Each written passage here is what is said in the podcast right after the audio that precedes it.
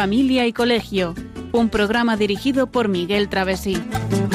Cuando se miran sus ojos, cuando se escucha su voz, es más linda la mañana, nos alumbra más el sol. Cuando nos brindan su risa, cuando nos dan su candor, brota un manantial de agua fresquita en el corazón. Ellos son el tesoro, ellos son la alegría. Es por ellos que la vida se vuelve más dulce, se vive mejor. Son los hijos la bendición, el milagro de nuestro amor. Nos enseñan cómo amar, cómo abrir nuestro corazón. Son los hijos la bendición,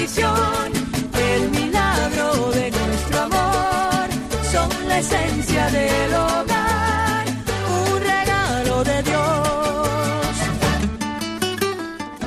Muy buenas noches, queridos oyentes. Bienvenidos a este nuevo programa de Familia y Colegio que dedicamos hoy, 13 de noviembre de 2019, en este mes de noviembre, dedicamos a la motivación, como continuación del programa anterior. Y como decíamos, pues estamos en el mes de noviembre, el mes dedicado a las almas del purgatorio. Hemos pasado la fiesta de todos los santos, la de los fieles difuntos, y con esa acostumbrada confusión de la época de Halloween. También hemos pasado unas nuevas elecciones generales y aprovechamos a encomendar a España, ¿no? En este momento, en este instante preciso. Bien, recordamos que el programa de Familia y Colegio desde este curso se emite los miércoles a las nueve de la noche cada cuatro semanas. Hoy es un ejemplo y hacemos el programa, además, número 180, desde que empezamos ya el 18 de febrero de 2005, hace ya pues unos años. Y en este programa, pues, ¿cuál es el objetivo? ¿Qué es lo que queremos conseguir? Pues que nuestros hijos y, o alumnos estudien con ganas, que se sientan impulsados a hacer las cosas bien, que sean personas de provecho y que tengan éxito en los estudios y al final en la vida. Y para esto, pues vimos en el anterior programa que es necesario que tengan una buena motivación. Hoy nos vamos a preguntar si influye en las ganas de trabajar la voluntad y la autoestima y cómo podemos estimular positivamente la voluntad, en definitiva, la motivación. Bueno, pues sin más vamos a abordar las distintas secciones que vamos a escuchar en este programa y vamos a empezar, como hacemos en todos, eh, pues una sección dedicada a un comentario de texto.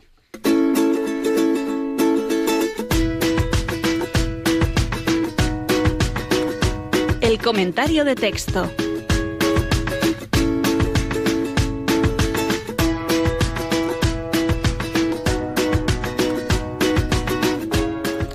Bueno, pues vamos a recordar la gran obra evangelizadora de España en América con esta canción de fondo y María Eugenia eh, nos llevará a escuchar este fragmento que vamos a oír del artículo titulado La motivación en la educación de la web catholic.net.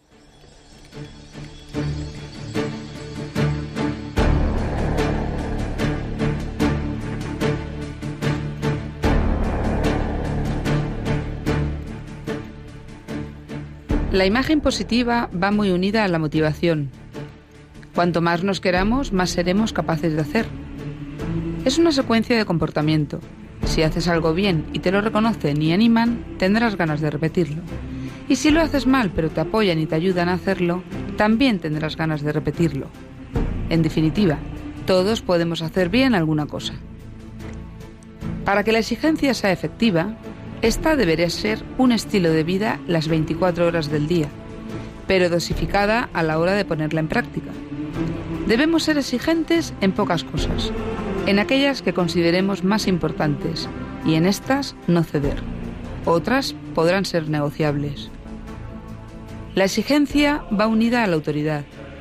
Los formadores debemos ejercer la autoridad y nuestros alumnos tienen derecho que sea así, pero no una autoridad déspota, sino basada en el prestigio personal de quien la ejerce y ejercida como un servicio al niño.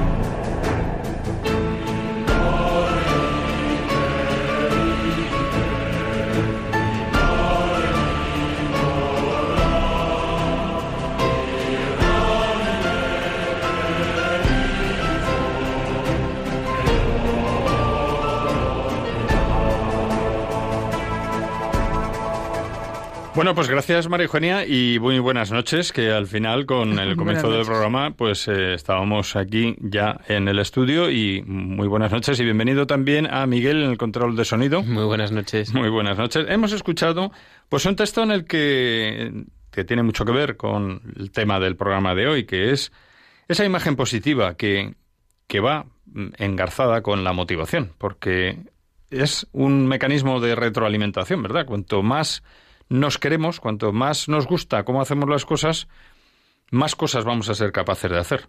Claro, porque estamos contentos, nos ha salido bien y eso nos satisface y nos lleva a actuar, a hacer más.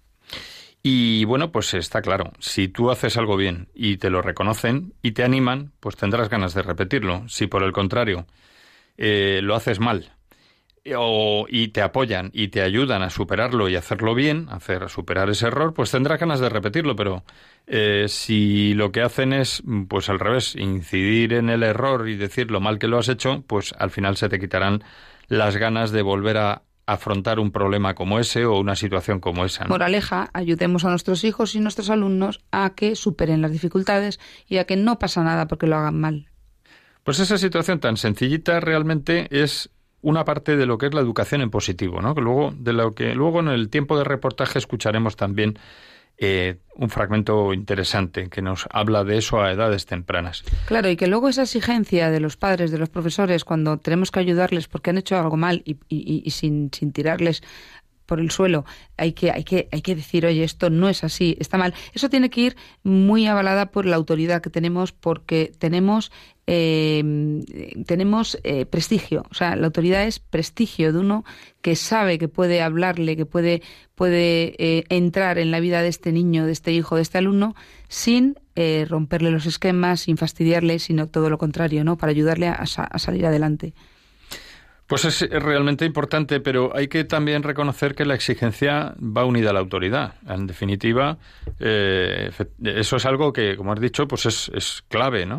O sea, que no podemos ejercer una autoridad déspota, sino con, ese prestigio que has comentado, ¿no? Y que, y que de ese modo, entendida como servicio, es la única manera en la que se puede conseguir que esto salga eh, de la mejor manera posible, ¿no? Es decir, que vamos viendo conceptos que van saliendo como eh, esa motivación, esa educación en positivo, esa autoridad bien ejercida, es ejercida y bueno, pues que ese servicio también hacia, hacia la persona a la que queremos pues impulsar en la motivación y en, que haga bien las cosas. Yo le digo mucho a, los alumnos que, realmente todos estamos haciendo una labor de servicio, desde la persona más importante de un país, pues por su cargo, por su posición, hasta el que parece que tiene menos importancia, que al final todos estamos dando un servicio a los demás y que es muy importante que lo veamos así, porque es la manera de, de ir por buen camino. Cuando no es servicio, sino que es que hago lo que quiero porque me gusta y es para mi autosatisfacción, entonces pierde toda la calidad humana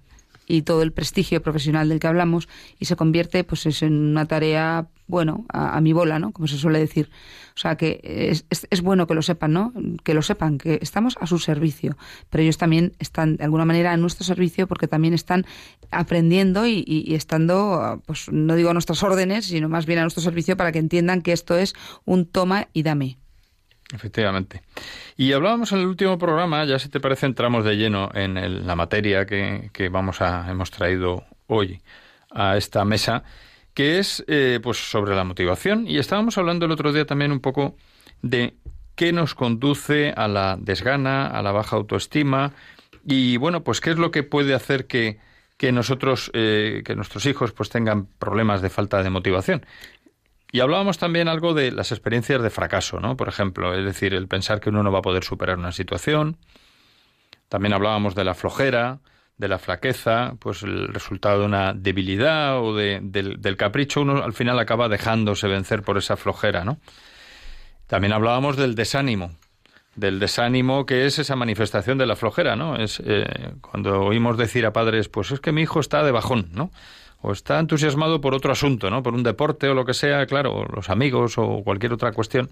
Hombre, en esto del desánimo, de la flojera, del no tengo ganas, de qué horror, qué rollo, hay que mirar, hay que mirar qué está pasando porque porque no se trata de hacer lo que me apetece, sino de, de oye, anímate, vamos, hay que darle razones, ¿no? Hay que dar motivación. Lo que estamos hablando es que el programa es la motivación precisamente por eso, porque tenemos que evitar todo lo que quite esa ilusión, esa mm, ilusión, o a lo mejor no es tanto ilusión, sino idea de futuro, ¿no? Un, un, ver a, a, largo plazo, oye, al final hay que hacer algo en la vida, hay que estar preparado para, pues, qué es lo que me gusta, qué es lo que querría, no sé, todo eso de desánimo hay que, hay que, hay que ver de dónde viene, ¿no? Cómo, cómo estamos.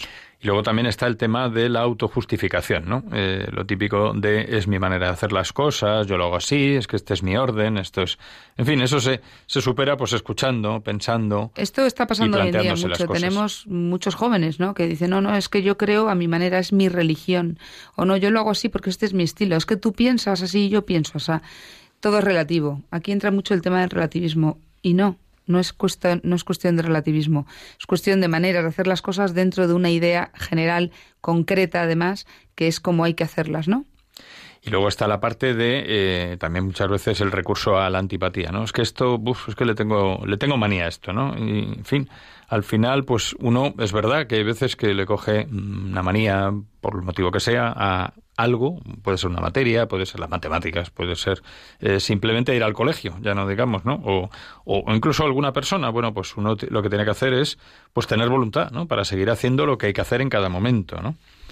Luego está el tema de la falta de confianza en el cambio, ¿no? Muchas veces pues uno piensa, no, bueno, yo es que yo funciono así, voy aprobando y si cambio mi manera de hacer las cosas, pues me va a ir peor. Bueno, hombre, hay que afrontar la vida también un poco con, con optimismo, ¿no? vamos a poder hacer cosas grandes si cambiamos. También hay que probar, ¿no? ahí está un poco el espíritu de, de, de innovación, ¿no? De, precisamente los españoles pues nos caracterizamos un poquito por, por la imaginación y por la innovación, bueno, pues que lo demostremos también y que se lo traslademos a nuestros hijos y a nuestros alumnos, ¿no? Claro, también hay que ayudar a nuestros hijos a, que esto de la antipatía, esto de, de, yo lo hago porque quiero, o es que estoy desanimado, parece que no, es que hay que ayudar a levantar todo eso y a ver, la antipatía, ¿por qué? Pues es que quiero decir que hay que hablar mucho, hay que tener mucha eh, mucha empatía con nuestros hijos y hay que, pues eso, hablar, hablar y comunicarse y, y, saber qué les pasa y por qué pasa eso, porque a lo mejor la antipatía es simplemente porque ha tenido una experiencia un poco tonta que, que, no lleva a ningún lado pero que se le ha quedado clavado en su cabeza y en su corazón. Entonces bueno pues pues hay que ayudarles a salir de estas situaciones no pero claro hay que superarlo no y a veces la mejor manera de superarlo puede ser o bien afrontando el hecho de frente, ¿no? Y diciendo, oye, pues aquello que ocurrió, voy a olvidarlo o tratar de superarlo de alguna manera. Sí. otras veces simplemente diciendo, mira, me olvido de aquello y yo sigo hacia adelante porque tengo que hacer esto, ¿no? Claro. Es que el, la voluntad es muy importante. la voluntad es que es fundamental para el tema de la motivación y, por ejemplo, la racionalidad a veces en el estudio. Pues es que a veces están estudiando de una manera que echan, pierden horas y no sacan nada, claro, se desaniman y ese desánimo les lleva a perder la motivación y que la voluntad se duerma.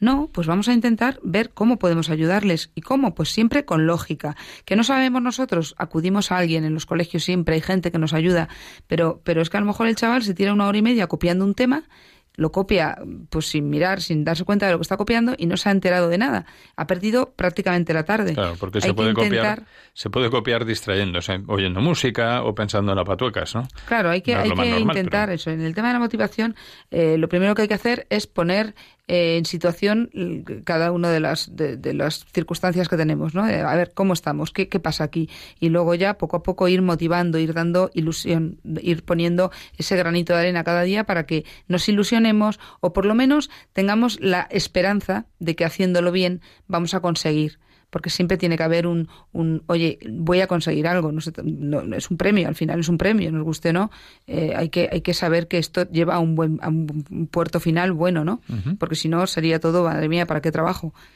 Pues mira, muy ligado con todo esto está el tema de la autoestima.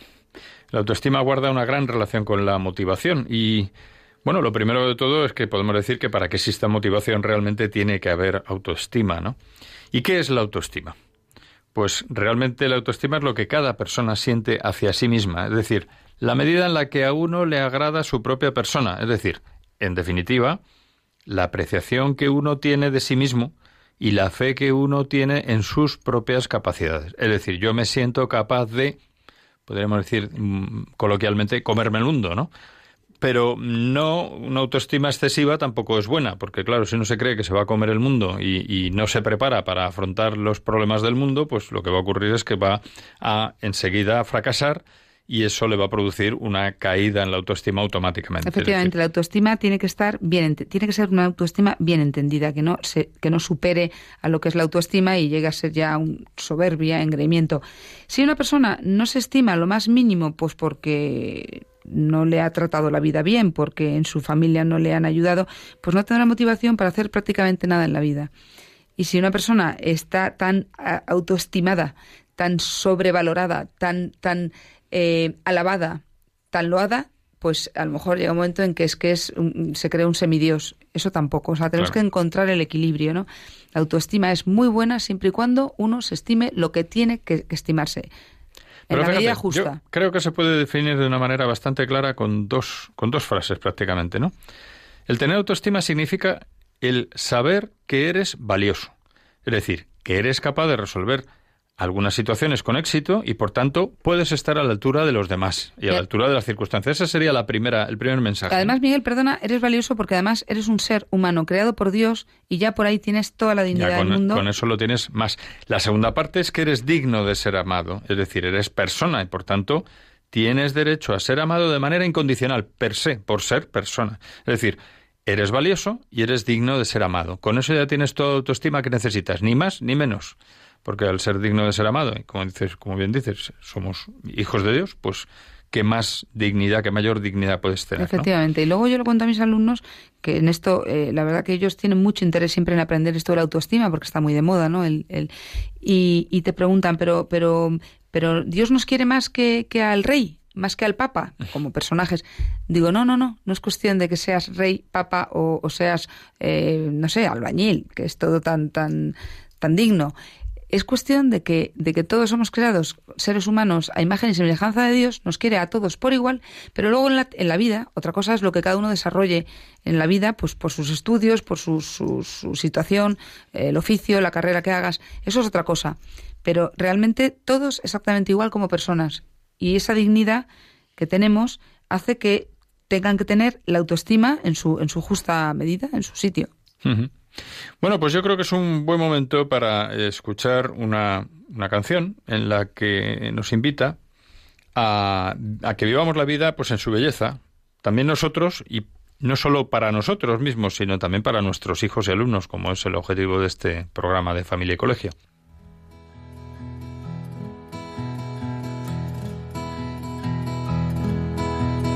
Yo, yo, al verte sonreír al verte sonreír. Soy, soy el niño que ayer fui, el niño que ayer fui.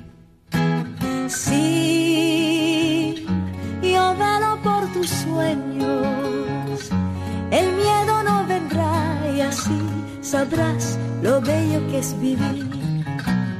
Caen, caen mil lágrimas al mar, mil lágrimas al mar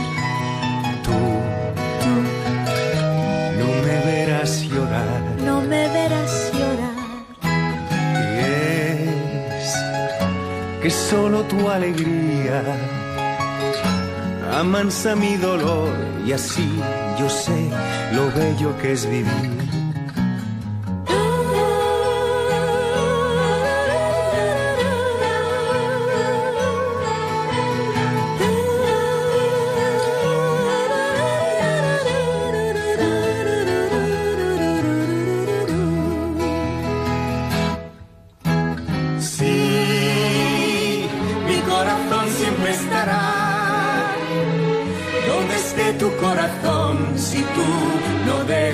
De luchar.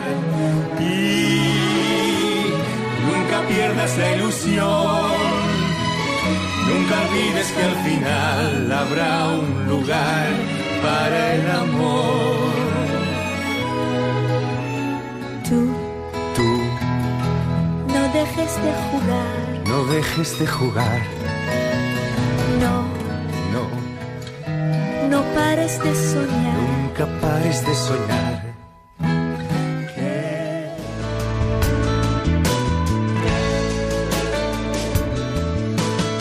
Estás escuchando Familia y Colegio, un programa de Radio María con María Eugenia Latorre y Miguel Travesí.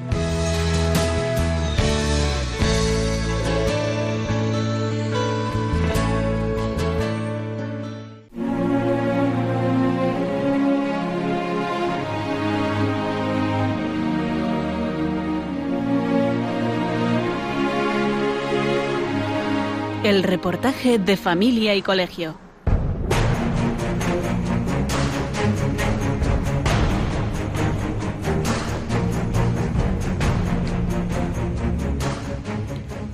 Relacionados con aspectos que tienen que ver con la motivación de nuestros hijos, vamos a escuchar a continuación unos audios de la web de la revista Hacer Familia de mucho interés. Los padres no solemos ser conscientes de que nuestra actitud hacia nuestros hijos es muy importante para conseguir buenos resultados, una correcta autoestima y que consigan valores. Ana Aznar, directora de la revista Hacer Familia, nos pone ejemplos sencillos y razona el porqué de educar en positivo.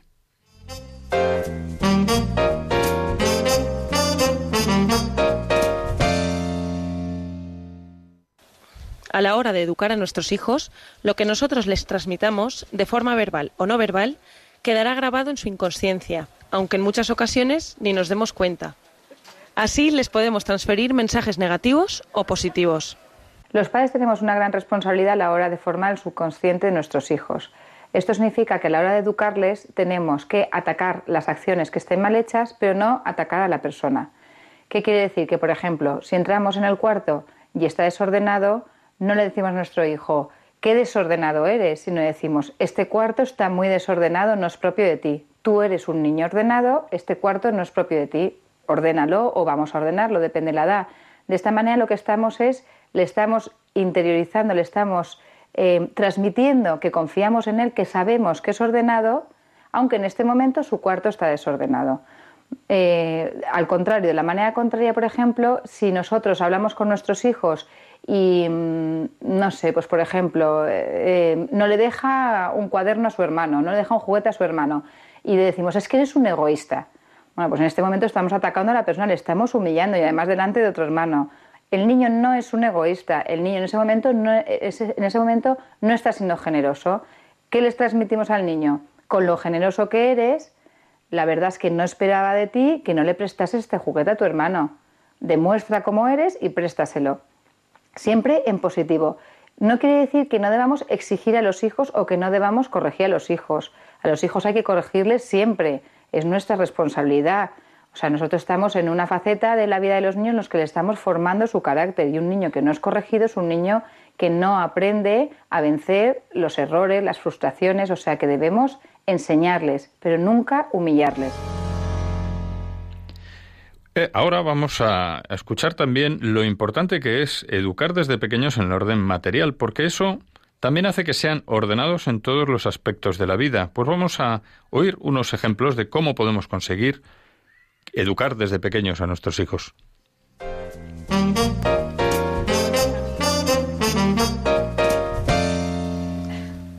Aunque a muchos padres pueda parecerles mentira, ya desde el primer año de vida nuestro hijo se encuentra preparado para comenzar a vivir el hábito del orden, pues a partir de esta fecha, precisamente, suelen comenzar a entrar en este específico y tan importante periodo sensitivo. El orden mm, simplemente es por repetición. Eh, llegamos del colegio, ponemos el abrigo aquí, ponemos la mochila aquí y ahora nos sentamos en la silla y ponemos la silla ordenada, ya nos ponemos a jugar, sacamos este juego, hacemos este puzzle y para empezar a hacer el siguiente puzzle guardamos este puzzle, guardamos en el cajón. Siempre lo mismo, o sea, siempre en el mismo sitio, no podemos decirle, pues hoy el puzzle está en el cajón de la derecha y mañana en el de la izquierda, ¿no? Porque esto les desconcierta. Entonces, que ellos tengan las mismas cosas en los mismos sitios y que siempre que vayan a empezar a, utilizar un juego tienen que haber guardado el anterior. Lo importante es que lo hagan y lo hagan bien. Entonces, si se equivocan, no podemos reñirles, ni agobiarnos, ni, ni, ni gritarles, ni... No, no, no, no, así no está bien. Venga, repítelo otra vez, que tú eres capaz. Venga, fenomenal. Entonces, lo guarda, lo pone bien, si es necesario le ayudamos y le damos la enhorabuena, para que él vea que eso está bien hecho. Y entonces ya abrimos otro cajón o vamos a la estantería y cogemos un libro y nos ponemos a leer. Pero siempre el orden material es importante porque estructura el orden de la persona, el orden de la cabeza. Entonces, ¿cómo conseguimos que un niño pequeño sea ordenado? Simplemente teniendo muy estructurado eh, lo que vamos a hacer cada día. Llego del colegio, me quito el abrigo, me pongo las zapatillas, estar por casa. Ahora voy a merendar, ahora recojo la merienda. Ahora voy a jugar, ahora recojo los juguetes. Y lo tengo todo ordenado. Es una manera simplemente de repetición de actos. Y al principio tiene que ser siempre con nosotros. Entonces, eh, ¿Siempre con nosotros quiere decir que nosotros le ordenamos los juguetes a nuestro hijo pequeño? No, jamás. Jamás hay que hacer nada que él sea capaz de hacer por sí mismo. Fray Ejemplo es el mejor predicador, dice un viejo dicho. Y sin duda, es un aspecto que frecuentemente no se cuida y que es importantísimo en la educación de los hijos y en su futura actuación en la vida.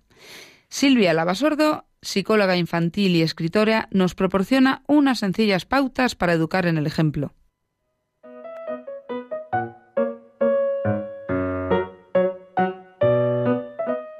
Educar con el ejemplo vale más que muchos sermones. ¿En qué debemos ser ejemplares los padres? La psicóloga Silvia Alabasordo, directora del área infantil en el Centro de Psicología Alabarreyes y autora del libro Queremos hijos felices, nos da las pautas a los padres para corregirnos a nosotros mismos cuando cometemos errores delante de los niños. En educación siempre decimos que la principal fuente de aprendizaje de un niño es el modelado. Es decir, los niños copian a sus adultos de referencia y sus adultos de referencia principalmente son su padre y su madre. En educación con los niños no funciona si les digo, no, tú tienes que hacer lo que yo te digo, no lo que me veas hacer a mí, porque los niños nos ganan la capacidad de observación y se dan cuenta perfectamente qué es lo que hacen sus padres. Y además, cuando tú les dices que tienen que hacer justo lo contrario que nosotros lo hacemos, ellos lo viven con un sentimiento de injusticia tremendo, porque para ti vale una cosa y para mí no. Así que cuidado, porque por ejemplo, si yo estoy diciendo al niño, vamos a poner una norma que es no gritar o no grites, ¿quién es el primero que no tiene que gritar? Si yo se lo digo gritando, estoy perdiendo toda mi credibilidad y el ejemplo le estoy dando todo lo contrario. Así que hay que tener mucho cuidado qué es lo que hacemos y no caer en esas incongruencias educativas porque los niños son conscientes de ella y esto les despista muchísimo.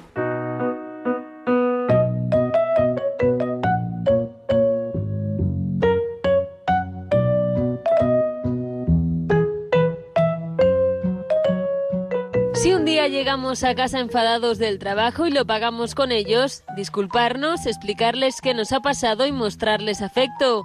Así entenderán que las emociones son controlables.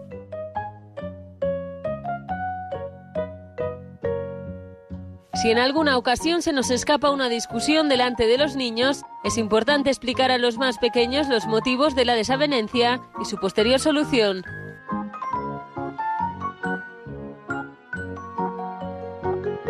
El modo en que nos hablemos y nos dirijamos a los demás les dará claves acerca de cómo hacerlo ellos.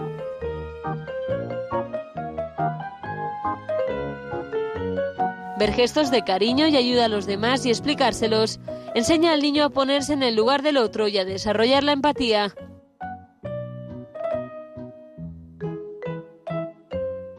Un grito que no se merecía, un castigo injusto, a veces nos equivocamos. No temamos pedir perdón a nuestros hijos. De esa manera adoptarán el perdón en sus vidas de forma natural.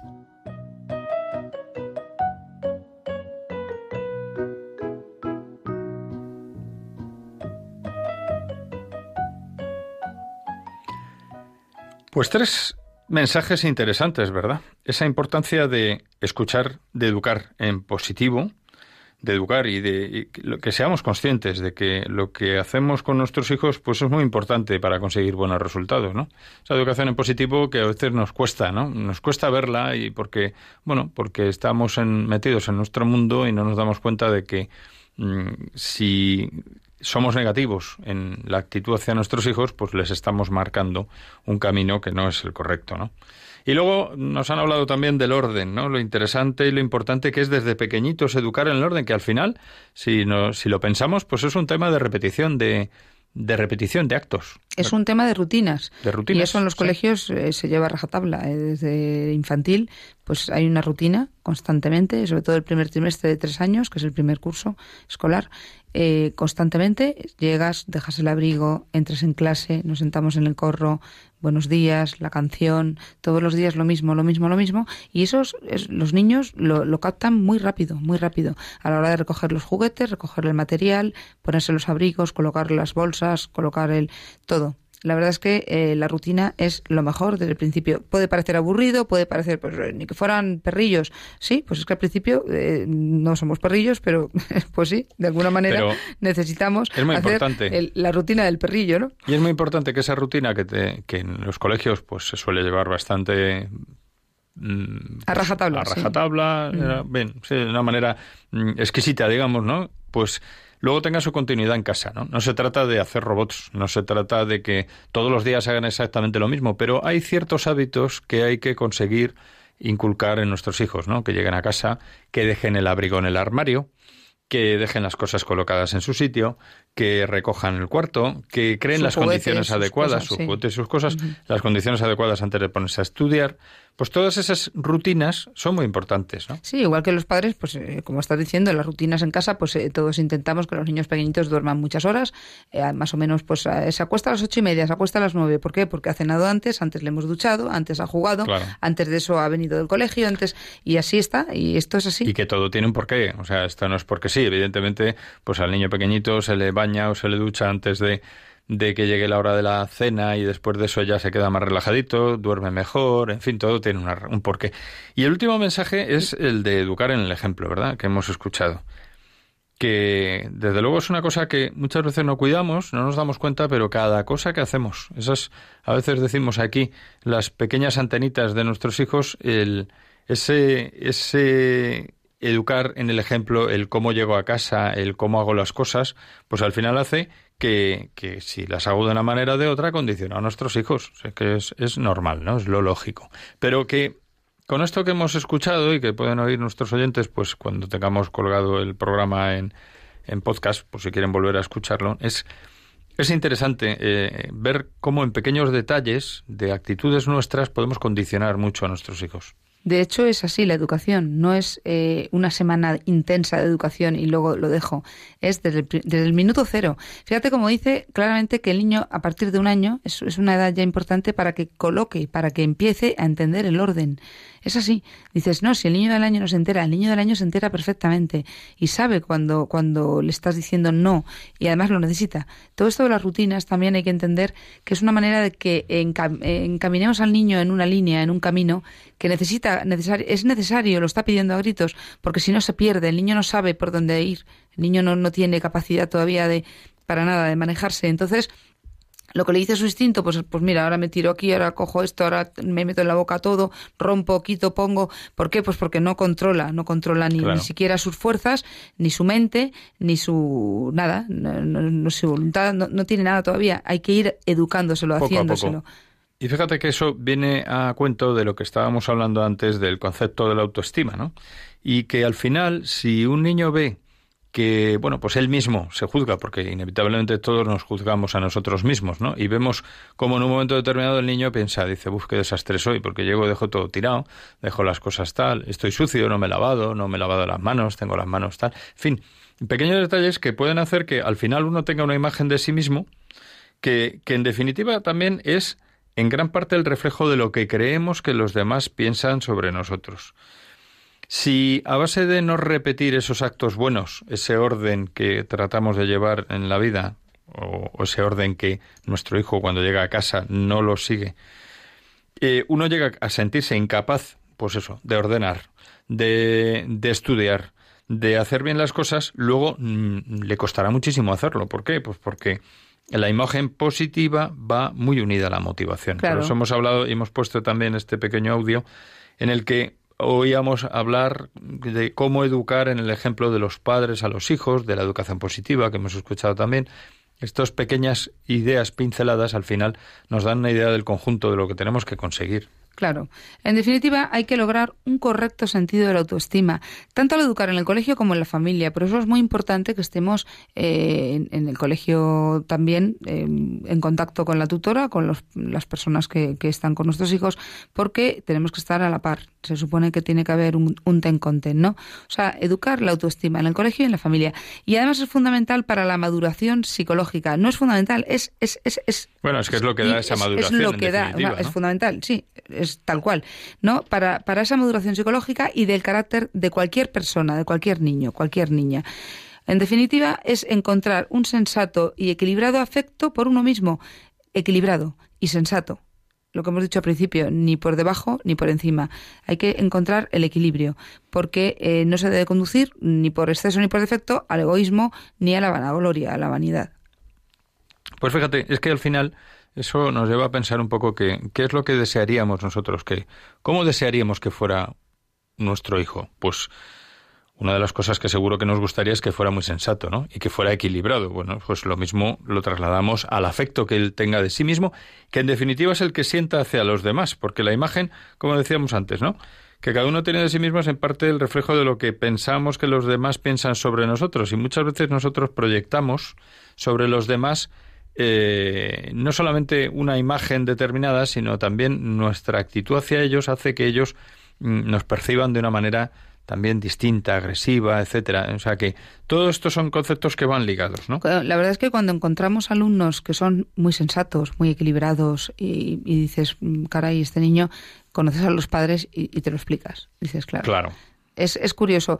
Es difícil encontrar un niño muy sensato, eh, en su punto, sabiendo lo que tiene, y luego encontrar que los padres están como regaderas, que también eso es muy complicado. Lo, lo, normal como regaderas en el sentido de que, bueno, que hay cierto desequilibrio, que que, no, que no ves una coherencia en su actuación. es más normal eso, pues que el niño que está desequilibrado, pues conoces a los padres y dices, claro, lógicamente el niño cómo va a estar con esa situación familiar y en el caso del, de los sensatos, pues también es por los padres. O sea, que somos eh, el puro reflejo de lo que vivimos en casa.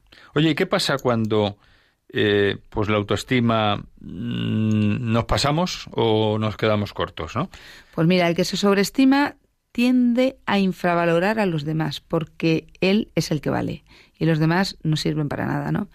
Ese difícilmente estima a los demás, mm, o sea, el, que se subestima, a ver. Lo contrario, lo contrario, que es el, la subestima. Eso, lo que quiere decir. El que se subestima difícilmente estima a los demás y suele provocar además conflictos de, carácter a su alrededor, conflictos, pues eso, problemas, peleas, y eso lo tenemos en muchos alumnos. Mm.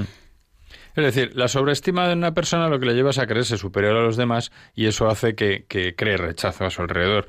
El que tiene una baja autoestima, pues al final exagera lo grave y lo difícil que es todo, se le hace un mundo todo, claro, porque estamos hablando de, eh, extremos. Eh, estamos desde el principio hmm. haciendo mucho hincapié en que lo importante es encontrar ese sensato equilibrio. Y por contra, frente a esos dos extremos, el que tiene una correcta autoestima, una autoestima equilibrada, la persona equilibrada al final consigue un efecto que multiplica, pero vamos, una barbaridad sus capacidades, con lo cual eh, pues se recupera mucho más fácilmente también de los fracasos, es decir, que, que consigue unos resultados estupendos. Y luego también quien parece una baja autoestima, pues también exagera la gravedad de su deficiencia y de sus dificultades reales. Entonces también eso produce miedo y a la vez fracaso y el fracaso se va metiendo en sí mismo y al final tenemos estos niños que, que, que los pobres no salen de su, de su problema. En fin, pues vamos a escuchar eh, en este momento, pues cómo en la vida, al final, en definitiva, hay que echarse a volar, ¿no? Hay que lograr una buena motivación. Pues vamos a escuchar una canción que nos recuerda precisamente eso, que hay que echarse a volar. Pienso que un sueño parecido no volverá más. Y me pintaba las manos y la cara de azul. Y de provisa el viento rápida me debo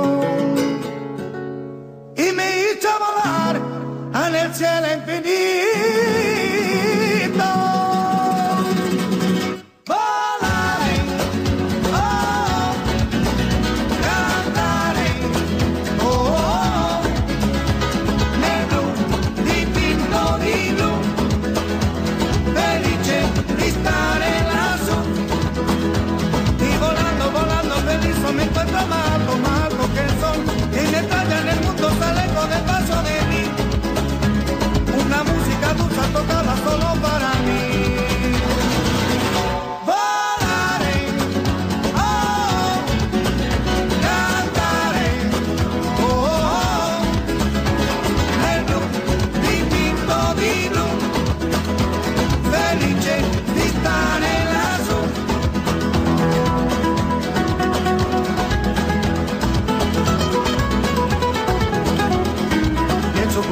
Parecido no volverá más. Y me pintaba la mano y la cara de azul.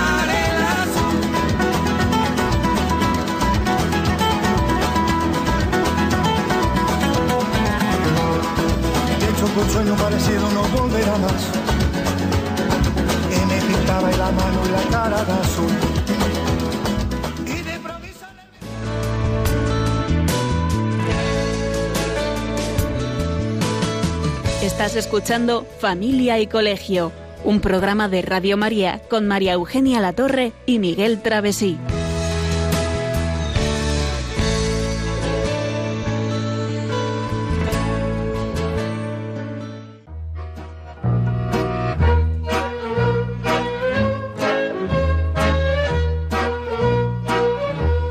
Puedes seguirnos en Facebook o en Twitter en arroba familia y colegio. También puedes escribirnos a la dirección de correo postal de Radio María, Paseo de Lanceros 2, primera planta, 28024, Madrid, o a nuestro correo electrónico familia y colegio arroba radiomaria.es.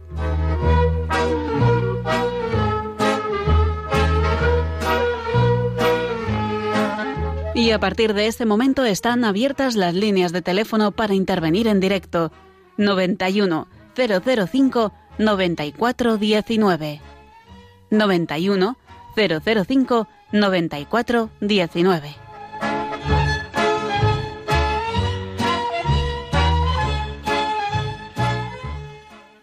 Bueno, pues en nuestro tiempo de llamadas queremos preguntarle a nuestros oyentes cómo podemos motivar hoy a nuestros niños y jóvenes hacer el bien, hacer las cosas bien. ¿Cómo podemos motivarles? Sí, o a nuestros hijos y alumnos, si queremos verlo también Sí. como punto de vista de padres, profesores, en fin.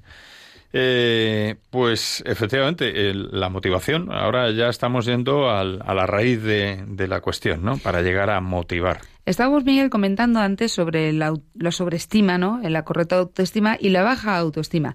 Y decíamos que la baja autoestima tiende a exagerar la gravedad de, de los problemas, ¿no? Y las dificultades reales, haciendo que el fracaso sea cada vez mayor. ¿Y por qué tienen baja autoestima nuestros niños? ¿Por qué tienen baja autoestima? Puede ser por los padres, porque ellos también la tienen baja y no saben dar el punto de equilibrio. Pero vamos a decir algo, algo importante. Eh, algún oyente nos puede estar, puede estar pensando, bueno, ¿y cómo das el punto de equilibrio? ¿Cómo sabes cómo hacer para que ni se pasen ni no lleguen? Pues mira, la fórmula matemática es quiérelos tal y como son, pero corrígelos en positivo. Los quieres como son porque son así y no los vas a cambiar, pero los tienes que corregir en positivo. ¿Cómo se corrige en positivo? Orden. Esto está desordenado. Hay que ordenarlo porque tú sabes hacerlo y no tú eres un desordenado, un desastre, esto está fatal. Bueno, pues así todo en la vida. Yo creo que es el punto. Y eso vale, Marijone, para todas las edades, ¿no? Porque, claro, de- pero hay que cultivarlo desde pequeñitos. Eh, porque- vale más para pequeños, porque Claro. un chaval cuando es mayor a lo mejor le dices, tío, eres un pedazo de gorrino y no pasa nada, ¿no? En un momento dado pues hasta, hasta tiene su, su encanto, porque puede ser que lo sea. Pero eh, cuando son pequeñitos son mucho más susceptibles, más que nada porque se les queda grabado en el corazón. Ya mayores, si saben que sus padres les quieren y que les valoran y que tal, bueno, pues que le digan que eres un desastre, pues bueno. Y sobre todo porque si desde pequeño has hecho esa labor de decirle, oye, tú puedes, tú puedes superar esta situación para que él haya cogido esa correcta auto- autoestima, pues no tendrá ese problema cuando mm, en un momento determinado le digas, oye, eres un marrano, recoge eso que tienes ahí, porque sabe que tú le quieres y sabe que le Claro. aprecias. Y una cosa importante, capaz. una cosa importante, eh, un chico, un, un chaval, un niño que en el colegio, eh, que en casa está bien atendido, eh, tiene un equilibrio, tiene una motivación y, y, no tiene problemas de autoestima, es difícil que en el colegio tenga problemas. ¿eh? Normalmente el colegio es el reflejo, el, final de al llegar al colegio, pues el chaval se comporta de tal manera que si tiene esa autoestima en, en, su sitio, no tendrá nunca, nunca conflictos. Puede tener un disgusto con un niño en un momento dado, una pelea en, educación física, en cualquier cosa, pero no será un niño problemático. Sin embargo, estos niños que siempre están metidos en faenas, en historias que, que, que bueno, que no aprueban, que van mal, que tienen siempre alguna historia, estos niños normalmente hay que remontarse a, sus, a su más tierna infancia. ¿Qué ha pasado en casa? ¿Por qué tiene autoestima tan baja? O tan excesivamente alta cuando estamos hablando del caso contrario. Claro, y, y, bueno, pues puede ser un tema para también consultar a alguna persona que sepa si estamos eh, un poco perdidos, ¿no?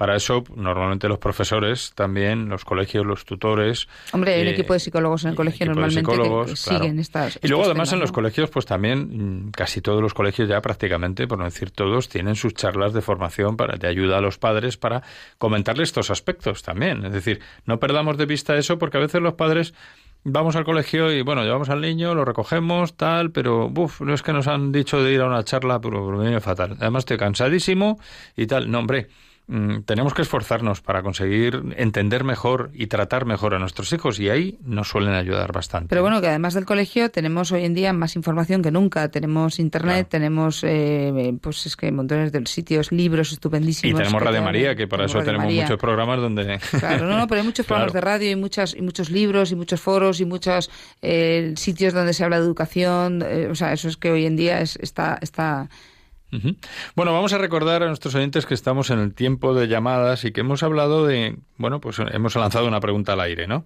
Por si quieren participar, en la que decimos que cómo podemos motivar hoy a los niños y jóvenes, a nuestros hijos o a nuestros alumnos, a hacer el bien y hacer las cosas bien en general, ¿no?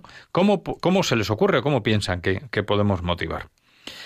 Y es siguiendo este tema del que estamos tratando hoy, la motivación, pues yo creo que si te parece podemos ya abordar qué tipos de motivación hay, porque hay también variedad, ¿no? Pues mira, está la motivación básica, que es la del me apetece, no me apetece. Pero es que esta motivación no es una motivación importante, porque eso vale para ocasiones contadas. Pues me, me tengo que comprar un jersey, pues me apetece hoy salir o no me apetece. Pues eso claro. vale. Además, María Eugenia, será, será un poco complicado a veces el tema de, de, ponerse delante de un libro de matemáticas o de lengua o de ciencias o lo que sea y decir, pues me apetece estudiar. Hombre, eso no suele ocurrir mucho. Claro, por eso digo que, es una, una, una, me apetece motivación demasiado básica, demasiado básica que vale para cuatro tonterías y que no llevan a ningún puerto y que, bueno, sin ninguna trascendencia. Porque lo que dices tú, si tengo que estudiar, no me vale, me apetece, no me apetece. Tampoco me apetece madrugar, tampoco me apetece eh, cocinar y, a veces no me apetece ni comer, pero hay que comer, hay que cocinar, hay que levantarse y hay que estudiar. Hombre, hay una motivación hay básica. Que superar esa motivación. Hay una motivación no tan básica, pero que es también un poco la del ego, ¿no? La de, oye, que me gusta que me alaben, que me aplaudan. Y bueno, pues si yo solamente por el hecho de que me reconozcan en el trabajo, en el colegio o en casa, pues ya eso es un acicate, digamos, una motivación para que yo siga trabajando, Estamos dando un poco la respuesta de cómo motivar a nuestros hijos, ¿no? Ya, pero, pero también, ya, eso es positivo hasta cierto punto, porque hay que evitar caer en la vanagloria y a veces mm, hay que, hay que no, no estar tan pensando en que me aplaudan. Bueno, hay una que pensar en el quizá una pizca de, de, hombre, un poco la cosa del orgullo, el sano orgullo, ¿no? El, eh, de, poder decir, hombre, esto lo he sacado yo adelante y tal, y me lo han reconocido, pues eso tampoco es malo, ¿no? Bueno, a lo mejor de entrada, pero luego poco a poco hay que saber que no te tienen que reconocer, que tienes que, que te tiene que bastar el que lo estoy haciendo bien porque esto es así, porque esto me, es bueno para mí y para mi futuro, ¿no? Pero ya estamos dando pistas a la pregunta que hemos hecho por si quería entrar, eh, si quería compartir eh, algún oyente con nosotros sus ideas, ¿no? Hay una motivación buena también, ¿no? Que es por los demás. Sí, claro, hacer las cosas hago por las los demás. cosas por los demás, porque, bueno, pues por, por ayudar a los demás, por ser mejor, por tener más conocimientos y así poder ayudar a otro compañero, por ejemplo, o a un hermano, o a es una motivación muy positiva y muy efectiva y además tiene efectos muy buenos eh, luego a mi favor porque también eso va a repercutir en que, en que me van a querer, me voy a sentir más querido, va a reforzar eso mi, mi, mi motivación y, bueno, mi autoestima. ya que estamos con el tema de la autoestima. Claro, claro, porque al final, como hemos dicho, motivación y autoestima están muy ligadas, ¿no? Luego hay otra motivación que es la, mm, pues la más importante, ¿no? Que es por amor a Dios. Es decir, Dios quiere que nos nos quiere y quiere que le ayudemos y que hagamos las cosas bien, ¿no? Esa es una motivación enorme, sublime, ¿no? Pero que es una motivación que no es tan difícil, ¿eh? No, es, de hecho es la mejor motivación y la que me da más libertad, más libertad bien entendida. Claro. Porque estaré por encima de las. Tengo la motivación superior. Hombre, esta va ligada un poco, va ligada a la fe, a, creer que Dios existe, va ligada a, bueno, a una sensibilidad de darnos cuenta de que Dios está ahí, que nos ayuda, que nos quiere, en fin. Ahí, ahí hay pues un plano de espiritualidad, ¿no? Que para eso los padres, pues también lo decimos desde Radio María, pero es, es así, ¿no? Los padres tenemos que conseguir una, un, tono espiritual sano en nuestros hijos, ¿no? Sin obsesiones, pero sí que con, con, bueno, pues que recen, que desde pequeñitos, en fin, lo que hemos hablado muchas veces, ¿no? Y seguiremos hablando. Luego hay una motivación que hay que tener cuidado con ella, que es la de los premios y los castigos. Esa es una motivación más bien externa, pero eh, siempre es más efectivo utilizar más la alabanza que el reproche y ensalzar, ensalzar más el bien que el mal sobre todo el ejemplo. Si se utilizan, pues hay que tener cuidado, ¿no? Y además de manera muy gradual. No se puede estar siempre amenazando con el castigo o si lo haces muy bien te voy a regalar, te voy a comprar, porque al final haré las cosas para que me den y, no actuaré mal para que no me, me, den, ¿no? Para que no me den, me castiguen. Entonces los niños tienen que entender desde muy pequeños que hay que hacer las cosas bien porque, porque eso me va, es una satisfacción y es lo que necesito hacer para ser más feliz, para llegar al final a la felicidad y que las cosas mal hechas, pues eh, traen consecuencias malas, negativas para mí, para mi persona, para mis, mi, alrededor, para mi familia. Y entonces tenemos que saber que motiva mucho más actuar eh, cara, cara a, la, a, lo bueno, cara a hacer las cosas bien, porque de verdad que ese es el mejor premio que voy a tener. Pues Marijona, llegado a este punto, llegamos ya al final del programa porque se acaba el tiempo. Entonces yo creo que ha sido un programa bastante interesante en el que hemos repasado pues temas de un poco de dónde viene la falta de motivación y ya hemos empezado a hablar en, en la parte positiva de la cuestión, que es cómo conseguir, qué es la autoestima, cómo conseguir una correcta autoestima, eh, o qué significa, qué implicaciones tiene, y realmente el correcto sentido de la autoestima, que en definitiva hemos dicho que es, significa ser, saber que uno es valioso, ¿no? Y digno de ser amado. Esa es la, la correcta autoestima, ¿no? La buena autoestima. Y que al final es la imagen que cada uno tiene de sí mismo, esa imagen es lo que creemos que los demás piensan sobre nosotros. Pues tenemos que al final conseguir eso, eh, tener la autoestima suficiente que nos va a permitir pues tener un efecto multiplicador de las capacidades que tenemos. Hemos hablado también de los tipos de motivación ahora al final, ¿no? Empezando con una motivación básica, me apetece, no me apetece, del ego, del quedar bien con los demás, que me alaben, que me aplaudan, y el, trabajar por los demás, por amor a Dios también, que es la más importante, ¿no? Y por último, pues si funcionamos a base de premios y castigos, que no es la más recomendable. En un momento dado puede funcionar en alguna cosa puntual, pero no es la más correcta. Efectivamente. Bueno, pues nada más. Recordamos que hoy hemos escuchado pues tres, eh, tres mini reportajes, digamos, sobre la importancia de educar, educar en positivo, de cómo educar en el orden y cómo educar con el ejemplo de los padres. Eh, como vemos, en casa tenemos una labor muy importante que hacer, ¿no? Por nada recordamos que hay una necesidad de apoyar a Radio María con las oraciones, con el voluntariado y económicamente, ¿no? Y en todas las campañas que hay, que se van lanzando periódicamente y continuamente, ¿no? Agradecemos la escucha de nuestros oyentes la participación en las redes sociales y nada más. Mm, María Eugenia, muchas gracias por estar aquí. Muy buenas noches. Miguel, muchas gracias el control del sonido. Noches. El próximo programa será en cuatro semanas. Continuaremos hablando de la motivación. Hablaremos también de qué motiva más. Hablaremos de optimismo, de pesimismo y seguiremos abundando también en cómo lograr ya una buena motivación. Pues hasta entonces, eh, nos, volvemos a oír y continuamos activos en las redes sociales, que ya lo sabemos en el correo electrónico familia y colegio arroba en Twitter arroba familia y colegio y en nuestro Facebook también. Hasta el próximo programa, muy buenas noches.